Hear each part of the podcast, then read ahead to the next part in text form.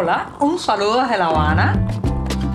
Les habla Joanny Sánchez, cubana, periodista, ciudadana, y les traigo este cafecito informativo recién colado y sin azúcar para despertar.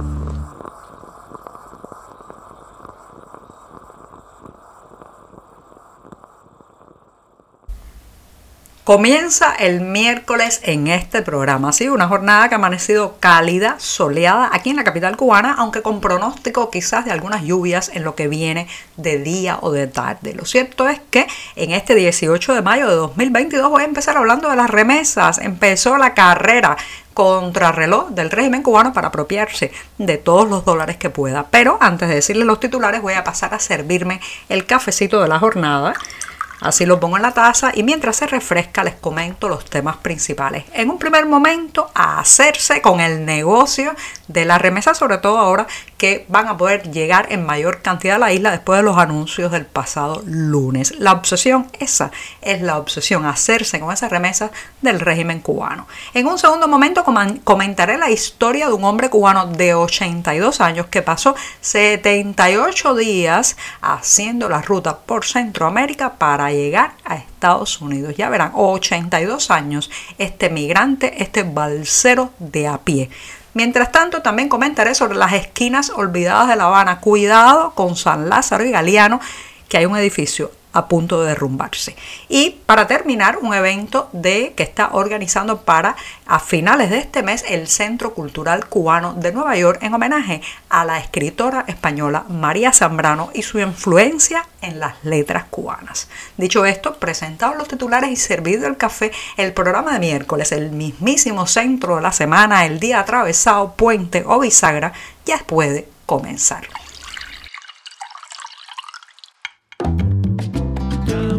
Si eres de los que te gusta estar bien informado, síguenos en 14ymedio.com. También estamos en Facebook, Twitter, Instagram y en tu WhatsApp con este cafecito informativo.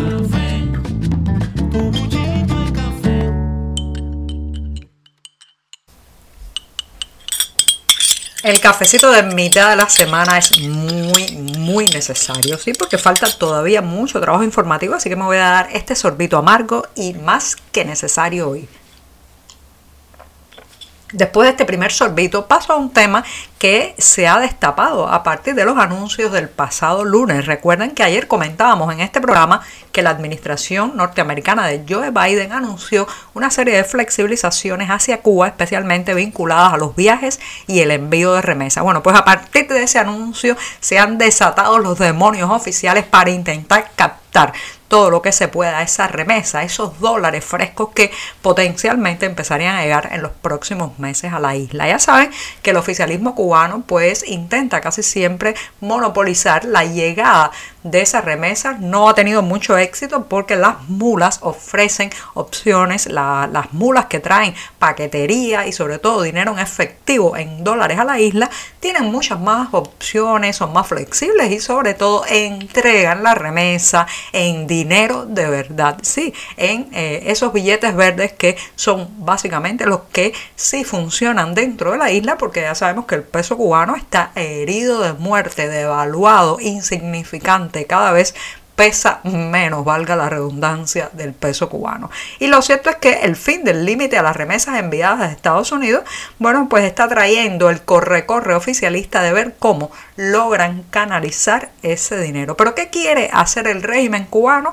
Cobrar por un lado dólares y entregarnos aquí pesos cubanos o esa moneda virtual que es el MLC, las siglas de moneda libremente convertible con la que solo se puede comprar en las tiendas estatales justamente de divisa. Entonces, eso es lo que intenta, pero sospecho que esta flexibilización en la llegada de remesas va a contribuir a la dolarización de la sociedad cubana, ¿sí? Porque en fin de cuentas la gente está tratando de apalancarse en esa moneda fuerte, en la irónicamente llamada moneda del enemigo, también conocida como los verdes o los fulas, porque no confían en la moneda nacional. En la medida en que entren más dólares, en que también los comerciantes, la gente que brinda servicios y los propios turistas decidan utilizar el dólar, cada vez se va a acorralar más al peso cubano. Mientras tanto, bueno, pues el oficialismo intentará obligar a los familiares y a los exiliados a mandar su dinero por el caminito, por la carrilera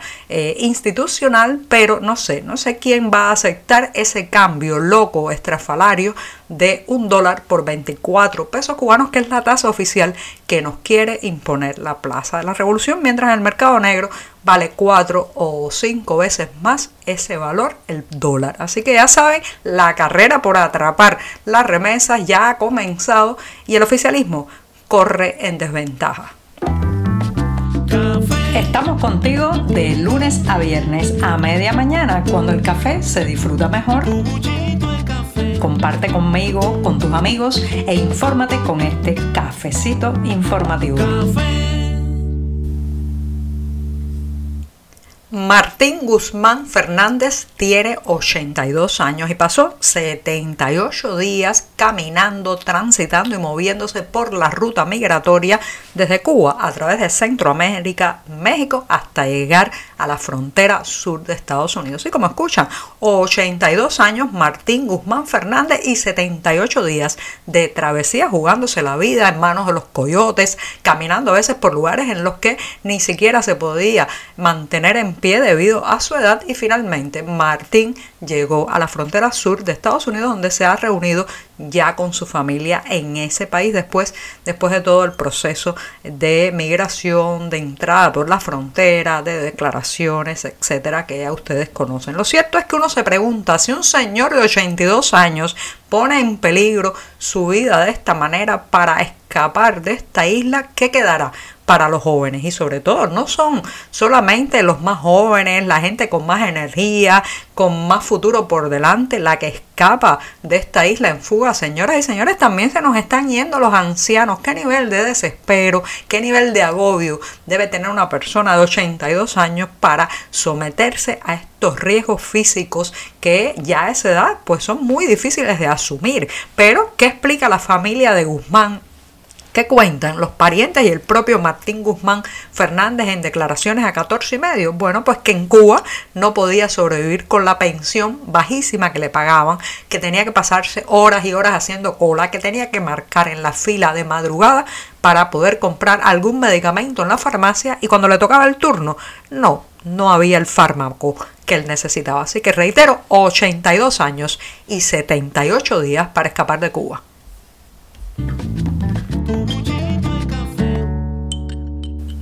Recientemente y a raíz de la explosión en el Hotel Saratoga de La Habana en la que murieron 46 personas, comentaba en este programa de los peligros mortales que acechan por todas partes en esta ciudad. Señoras y señores, estamos viviendo en una Habana que tiene grandes zonas al borde del derrumbe, así que les advierto, por ejemplo, que si usted pasa por las avenidas eh, Galeano y San Lázaro, exactamente por la esquina de esa intersección, pues tenga muchísimo cuidado porque ahí hay un edificio al borde de desplomarse. Lamentablemente además viven personas, varias familias dentro de este inmueble, reitero, de Galeano y San Lázaro y uno se pregunta, ¿tiene acaso ocurrir una tragedia eh, para que nos demos cuenta y sobre todo las autoridades reaccionen y se den cuenta de que ese edificio es un peligro mortal, no solamente para las familias que lo habitan, también para los transeúntes y los vehículos que pasan por el lugar. Hay al menos tres rutas de taxis colectivos que usan ese camino para llegar a su destino y ahí está este, este edificio que una vez fue hermosísimo, parece incluso tiene una estructura similar a un barco, pero ahora parece un Titanic herido de muerte por un témpano de hielo, pero en lugar de ese témpano de hielo ha sido la desidia, la falta de reparaciones y eh, pues la negligencia estatal sobre todo. Entonces, ahora cuando está en esta situación nadie mira para allá. Sin embargo, basta que se derrumbe el edificio y probablemente aparezcan los recursos para construir en esa céntrica esquina de La Habana un hotel de lujo para extranjeros. Y este miércoles lo voy a despedir con buena literatura, sí, porque el Centro Cultural Cubano de Nueva York propone para el próximo 27 de mayo a las 19 horas de Nueva York una conferencia sobre María Zambrano bajo el título Una Cuba Esencial, dedicatoria in memoriam a María Zambrano y versará especialmente sobre la influencia en las letras cubanas de esta escritora española. Dicho eso, apúntenlo ahí en la agenda y pueden revisar los detalles en la cartelera del diario digital 14 y medio. Muchas gracias y hasta mañana. Por hoy es todo. Te espero mañana a la misma hora. Síguenos en 14medio.com. También estamos en Facebook, Twitter, Instagram y en tu WhatsApp. No olvides, claro está, compartir nuestro cafecito informativo con tus amigos.